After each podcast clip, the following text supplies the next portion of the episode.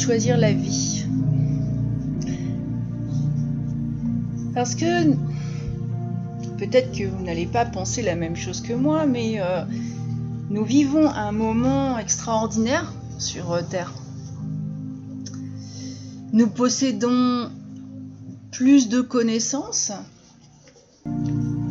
au niveau scientifique. Nous sommes capables de prouesses techniques euh,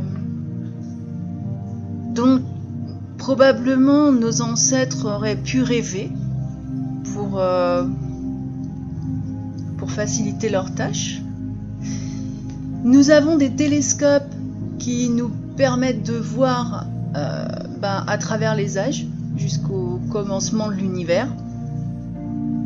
Nos microscopes scrutent les codes au cœur même de la vie organique. Euh, nos satellites révèlent euh, les schémas météorologiques, enfin globaux, hein, parce que euh, la météo n'est pas. Je trouve que ces derniers temps n'est pas une science exacte. Ils nous annoncent beaucoup de pluie et nous n'en avons pas. Mais en tout cas, c'est vrai que nos satellites sont aussi capables de révéler les comportements cachés de nations distantes. Est-ce une bonne chose ou pas C'est pas trop la question. Mais en tout cas, nos capacités de surveillance euh, électronique ne laissent personne à l'abri des intrusions des entreprises et des États dans chaque aspect de notre vie. qui, sincèrement, il y a environ un siècle, aurait pu imaginer, ne serait-ce que oui, imaginer, une telle abondance d'informations et de puissance. Alors d'un autre côté, nous assistons quand même à une destruction du vivant dans des proportions auxquelles aucune autre génération n'a été confronté euh, dans l'histoire. Même, même si nos ancêtres ont pu vivre des guerres, des fléaux, euh, des époques de famine, eh ben, aujourd'hui, ce ne sont pas juste euh, une forêt ou quelques terres agricoles ou quelques pêcheries qui disparaissent. Non. Non, aujourd'hui, ce sont des, des espèces, des cultures entières des écosystèmes à l'échelle planétaire. Et chose euh, particulièrement euh, dramatique, c'est que le plancton disparaît de nos océans et que c'est l'une de nos sources d'oxygène. C'est d'ailleurs euh, ce qu'on parle souvent des arbres, mais en fait le plancton est notre, source d'oxygène. Alors, alors, alors. C'est vrai que les scientifiques euh, tentent de, nous expliquer ce qui est en jeu quand on brûle euh, les arbres des forêts primaires ou des combustibles fossiles, quand on relâche des déchets toxiques dans l'air, le sol ou la mer, quand on utilise des produits chimiques euh, qui dévorent la couche d'ozone, qui ben, elle protège notre planète, hein, eh ben, je constate que euh, nous avons du mal à prendre en compte les avertissements. On a tendance à écouter beaucoup plus le people que le scientifique et c'est bien dommage. On vit dans une euh, société de croissance industrielle et euh,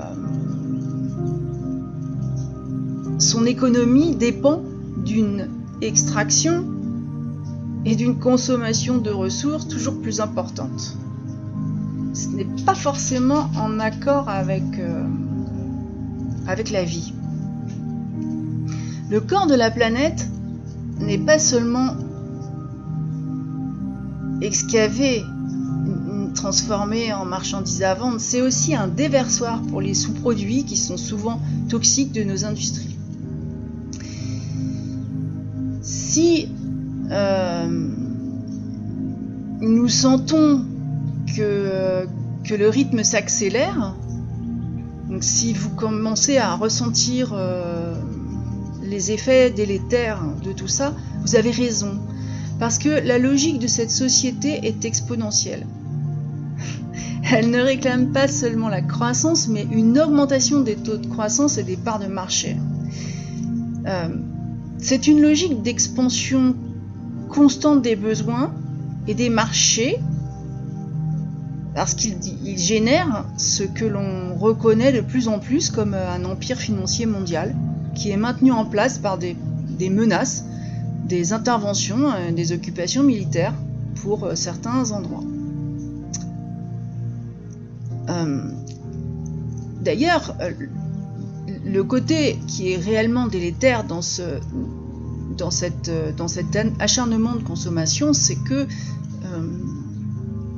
j'étais encore adolescente à l'époque et dans les écoles de commerce, de marketing, il euh, créait le besoin.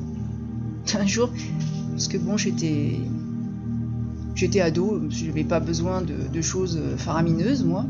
J'aimais bien dehors, alors tout allait bien.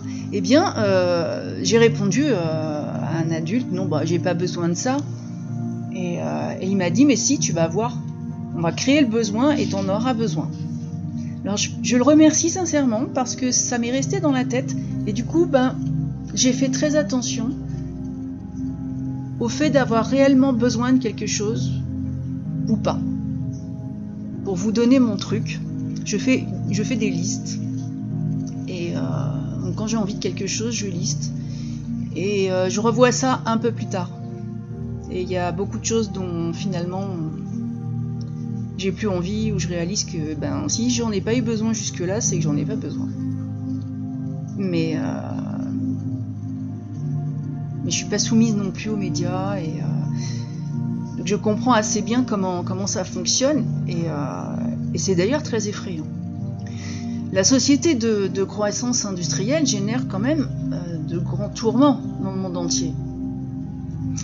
Les penseurs sociaux bouddhistes, par exemple, voit ce qui est à l'œuvre ici comme une forme institutionnalisée euh, des trois poisons à la racine de toute souffrance humaine, et d'ailleurs qui se renforcent mutuellement.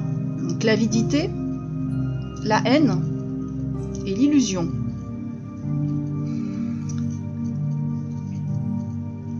Même si, euh, bon, je parle des préceptes bouddhistes parce que c'est un, exemple que je pense tout le monde connaît. Euh, il n'y a pas que là. Mais en tout cas, le, consumérisme peut être considéré comme une forme quand même industrialisée de l'avidité. Le complexe de, l'industrie militaire, c'est quand même euh, une forme institutionnalisée de la haine et des médias qui sont contrôlés par les États et les entreprises comme une forme aussi institutionnalisée de l'illusion. C'est ce qui me fait penser à un livre que je viens de terminer d'ailleurs, euh, où, euh, un pays, euh, enfin, des personnes qui sont, qui sont confinées ont toujours peur d'une attaque extérieure qui n'arrive jamais. Mais par contre, ils fabriquent des armes. Et, et c'est vrai que c'est vrai qu'on nous, on nous implique dans des, dans des conflits qui sont très très lointains sans pour euh, autant nous montrer ce qui se passe euh, à nos pieds. Alors il y a ceux qui, qui le voient et puis ben, ceux qui malheureusement euh, finissent par être presque lobotomisés par, que, par tout ce qui est réseaux et médias quand c'est à outrance, quoi. Donc c'est vrai que tout est illusoire. Dans cette euh, société, on est confronté aux erreurs qui sont universelles, hein, auxquelles tous les êtres humains sont, sujets ben, plutôt euh, qu'au mal ou à des forces sataniques. Et euh, il s'ensuit également qu'une fois ces erreurs institutionnalisées, elles deviennent euh, des agents politiques, économiques et juridiques à part entière. Puis elles atteignent un degré d'autonomie ben, qui échappe au contrôle et au choix conscient de tous les individus impliqués. Alors comprendre euh, tout ce que je viens de dire peut éventuellement nous motiver et pas à condamner, hein, j'ai pas dit ça, mais nous motiver euh, à travailler, à travailler, à nous libérer et à libérer tous ceux qui sont asservis à ces poisons institutionnalisés. Même, enfin, c'est vrai qu'on peut partager en étant comme modèle. Euh, moi, je parle toujours d'être déjà responsable de soi, ce qui est déjà euh, une belle chose. Ensuite, effectivement, d'autres euh, vous voient euh, vivre, vivre mieux et, euh, et vous pouvez les motiver aussi à se libérer. Mais en tout état de cause, c'est vrai que nous provoquons une destruction sans précédent de la vie sur notre planète. On se demande ce qui va rester pour ceux qui nous suivront, d'ailleurs si ça ne nous arrive pas à nous déjà. Qu'y aura-t-il en réserve pour ceux qui viendront. Trop occupés à courir pour y penser, je crois qu'on essaye d'évacuer de nos esprits des scénarios cauchemardesques de combat pour ce qui restera dans un monde qui sera dilapidé et contaminé. C'est vrai que euh, on voit apparaître ce que j'appelle des survivalistes qui qui s'achètent euh, qui utilisent tout ce qu'ils ont pour pouvoir acheter un, bout de verdure dans un coin paumé et euh, avoir une autonomie alimentaire, une autonomie. C'est vrai que le jour où il restera rien, euh, ces gens risquent une, grosse agression du dehors. Alors que eux prennent conscience et sont responsables d'eux-mêmes. Et c'est toujours quelque chose qui, euh, C'est quelque chose qui tourne, je crois. Donc, ben, on va éviter les, scénarios euh, cauchemardesques, mais on vient de, loin parce que la vie qui, est en nous a survécu à tant de millénaires d'épreuves, euh, évolué à travers pas mal de défis, il reste aussi beaucoup de promesses à découvrir, mais euh, on peut malheureusement tout perdre. Tandis que la toile complexe des systèmes vivants se déploie. Alors, les paroles de Moïse renvoient une, vérité. Euh, j'ai mis devant toi la vie et la mort aussi. Choisis la vie. Et c'est vrai que je suis convaincue euh, qu'on peut encore opter pour un monde qui soutient la vie sous toutes ses formes. Et euh, d'ailleurs, personnellement, j'ai choisi la vie.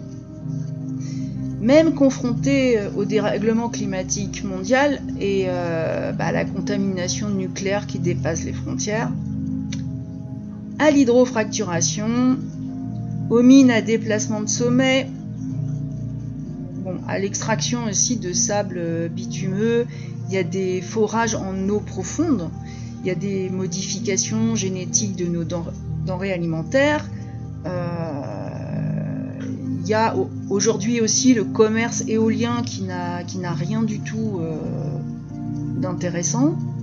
Euh, je crois que on peut encore choisir la vie. On peut encore agir pour assurer un monde vivable. Et il est crucial de savoir que nous pouvons répondre à nos besoins sans détruire le système qui soutient la vie.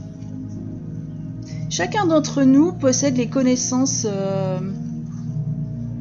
pas forcément scientifiques approfondies, mais les connaissances, on peut les, on, y a accès et euh, les moyens techniques nécessaires pour parvenir à ce choix de vie euh, sont aussi accessibles.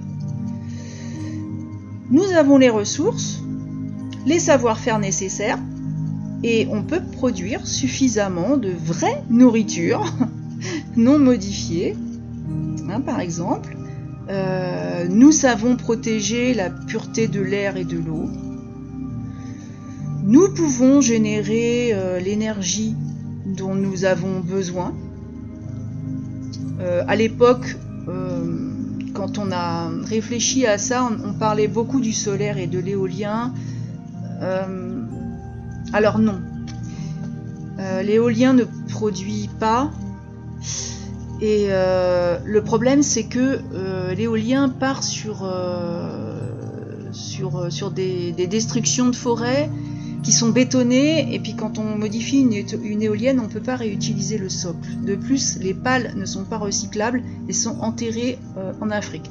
Moralité, on fait la même chose avec l'éolien que, qu'avec le, nucléaire, et du coup, c'est pas, c'est pas une solution envisageable. Par contre, il y a énormément de scientifiques qui travaillent sur la possibilité euh, de l'énergie nucléaire qui est propre. En fait, elle est propre. C'est euh, dans le nucléaire, c'est après, c'est le problème, c'est que on recycle. C'est toujours un problème de recyclage. Hein. Il n'y a aucune émission. Euh, le nucléaire, ça devient catastrophique si c'est pas entretenu, si ça pète, ça fait quand même beaucoup de dégâts, et, et puis on ne sait pas recycler ensuite. Et euh, plutôt que de partir sur autre chose qu'on ne sait pas recycler, c'est vrai qu'il y a des scientifiques qui se penchent aujourd'hui sur, euh, sur la réduction des déchets nucléaires et sur, euh, sur des choses qui sont vraiment intéressantes. Donc on a la possibilité de, de, gérer cette, de, de générer cette, cette, cette énergie. Il y a aussi la force marémotrice. C'est vrai que la force marémotrice est très intéressante. Et la biomasse marine, qui, euh, qui fournissent une énergie. Après, il y a aussi notre attitude de consommation qui fait que c'est sûr que si on multiplie tout ce qui, tout ce qui est électrique, euh, moi je vois la voiture électrique, c'est quelque chose que je n'achèterai jamais. Je préfère marcher. Parce qu'il n'y a pas plus dégueulasse qu'une voiture électrique si vous la démontez, si vous la décortiquez, vous allez voir qu'à l'intérieur, c'est des trucs qu'on fera, on fera comme avec le nucléaire. On, on non pas enterrer des batteries qui polluent. Il y a des choses des fois que je comprends pas tout. Euh, pardon, c'est pas très français ce que je viens de dire. Mais en tout cas, euh, c'est vrai qu'on dispose de, méthodes de contrôle euh, qui permettraient aussi de ralentir la croissance de la population humaine et surtout de la réduire parce qu'on est trop nombreux. On, va à l'encontre de la nature en poussant des... la reproduction et, euh, bientôt euh, ce, sera dramatique. On a aussi des, des mécanismes techniques et sociaux pour démanteler les armes. Donc euh, éloigner les guerres, donner à chacun une voix dans une, euh, je sais pas, dans une autogouvernance démocratique. Enfin, euh, le conflit n'est, de toute façon, le conflit engendre le conflit. Donc on peut exercer notre imagination morale et on peut harmoniser nos styles de vie, nos modes de consommation avec ce qui est vivant. Voilà, avec la Terre et en harmonie. Choisir la vie, c'est aussi construire une société qui soutient la vie. Alors il y a un institut euh, anglo-saxon euh, qui, euh, qui voit une telle société comme une société qui satisfait à ses besoins sans compromettre les perspectives des générations futures. Donc on revient un peu sur si vous prenez les Amérindiens par exemple, qui sont restés quand même sur leur, euh, sur leur culture, quand ils font quelque chose, ils pensent toujours à ceux qui viendront derrière eux. C'est une jolie, euh, philosophie. Et contrairement à la, société de croissance industrielle, Une société qui soutient la vie bah, tient compte de la capacité aussi de charge de son système régional et planétaire. Parce que dans les ressources euh, qu'elle consomme et les déchets qu'elle produit, il faut, euh, il faut être raisonnable. Donc choisir la vie à ce moment de l'histoire de la planète, c'est une aventure. Les gens découvrent partout dans le monde cette aventure euh, et elle suscite beaucoup de courage et beaucoup plus de solidarité que toutes les campagnes militaires. Il y a des lycéens qui, restaurent euh, des cours d'eau pour faciliter la reproduction des saumons, par exemple. Euh, de voisins qui créent des jardins collectifs, euh, qui sont sur des terrains vagues ou, qui sont sur des... En milieu urbain, il y a des tas d'endroits où on peut les faire. Et il y a les peuples des Premières Nations qui bloquent la production de pétrole la construction d'oléoducs sur leur terre ancestrale, justement, en passant par les, villageoises qui apportent euh, des technologies autres. Euh, une purification de l'eau à leur communauté. Euh, il y a des groupes qui s'organisent, qui, qui apprennent et qui passent à l'action, parce qu'il a un peu temps de passer à l'action aussi. L'activité humaine, aux multiples facettes, qui œuvre pour la vie, ne fait peut-être pas la une de nos journaux, d'ailleurs elle ne fera pas la une de nos journaux, ni des informations télévisées, mais euh, pour nos descendants, elle aura beaucoup plus d'importance que toute autre action.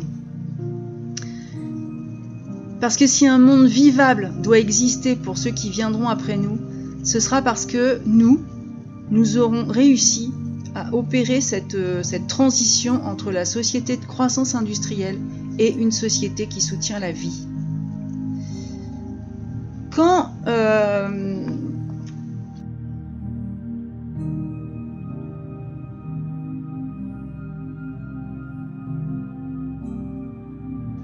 certainement plus clairement que nous maintenant à quel point nos actions étaient euh, révolutionnaire. On peut dire ça. On peut dire ça. Mais euh, moi, je vois plus ça comme un, changement de cap. Voilà.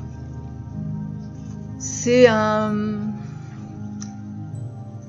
Ce sera le moment crucial euh, parce que la révolution agricole a demandé des siècles et la révolution industrielle euh, des générations, cette, euh, cette révolution euh, écologique, je vais dire, doit arriver euh, dans maintenant, quoi, les années à venir, parce que c'est quelque chose qui doit être conscient et qui ne concerne pas seulement la politique économique, mais aussi les habitudes, les valeurs et les idées qui la, sous-tendent. Moi, c'est vrai que je n'attends pas euh, des politiques qu'ils fassent quoi que ce soit. Parce que euh, cette quête permanente de, finances, d'ailleurs à, ne même plus savoir quoi en faire, je suis sûre, eh ben, euh, c'est une drogue. Et, et, cette drogue, ils vont pas la lâcher comme ça. Il n'y a que nous qui pouvons réellement agir. Je ne sais pas ce que vous en pensez. Euh, comment pouvez-vous, vous, agir euh, à votre euh, à votre niveau? Il n'y a pas de... Pour moi, il n'y a aucun petit geste. Donc, quelqu'un qui déjà fréquente plus les, les centres commerciaux ou, de côté tout ce qui est nourriture industrielle. C'est quelque chose qui est, simple, même si c'est. Euh, même si, bon, bah, c'est que pour une partie, pour euh, le fait de réduire les déchets qu'on a, alors ça, c'est aussi quelque chose de très abordable. Après, euh, c'est vrai qu'il y a des choses qui sont beaucoup plus abordables quand on vit euh, dans une maison, quand on vit à la campagne, que quand on est en agglomération. Dans ces deux vies, il y a des... Il y a bien sûr des avantages et des inconvénients. Alors euh, l'avantage des agglomérations, c'est la facilité des transports, la, l'accessibilité à énormément de choses, mais euh, ça engage aussi à la surconsommation malheureusement, parce que plus on a accès, plus c'est facile, bah, plus on achète et c'est ce que j'appelle de l'achat impulsif ou compulsif. Quand, euh, quand on est euh, un petit peu en dehors des agglomérations, il y a beaucoup de, beaucoup de produits qui sont alors à nos pieds, mais qui sont pas, euh, pas industriels évidemment. Donc on a plus tendance à faire des jardins partagés, des potagers, à mettre des poules pour les œufs, à, consommer beaucoup moins de viande. Parce qu'en général, euh, on, on, va se diriger vers le petit producteur enfin, du coin qui a quelques bêtes et pas toute l'année. Euh, c'est vrai que euh, on revient à un système très, très naturel et qui en plus est excellent pour notre santé, qui, euh, qui nous permet. C'est vrai que c'est beaucoup moins stressant. Hein. On, gère mieux le stress comme ça, même si on a le, sentiment. c'est vrai que pour les citadins qui arrivent, c'est vrai que je vois qu'ils ont un sentiment d'isolement ou de peur. Mon Dieu, qu'est-ce qui va m'arriver si je tombe malade? Mais eh finalement, c'est vrai qu'on euh, n'a pas un accès euh, superbe aux, institutions de santé, mais paradoxalement, de toute façon, on en a moins besoin. Ce qui fait, dire que ce, mode de vie serait un plus sain. Même si euh, il est, alors il est certainement plus fatigant, mais c'est une bonne fatigue. Le soir, euh, la télé pas allumée, euh, on lit et on dort. C'est très, très très différent et euh, ça peut se mettre en place aussi quand on est en agglomération.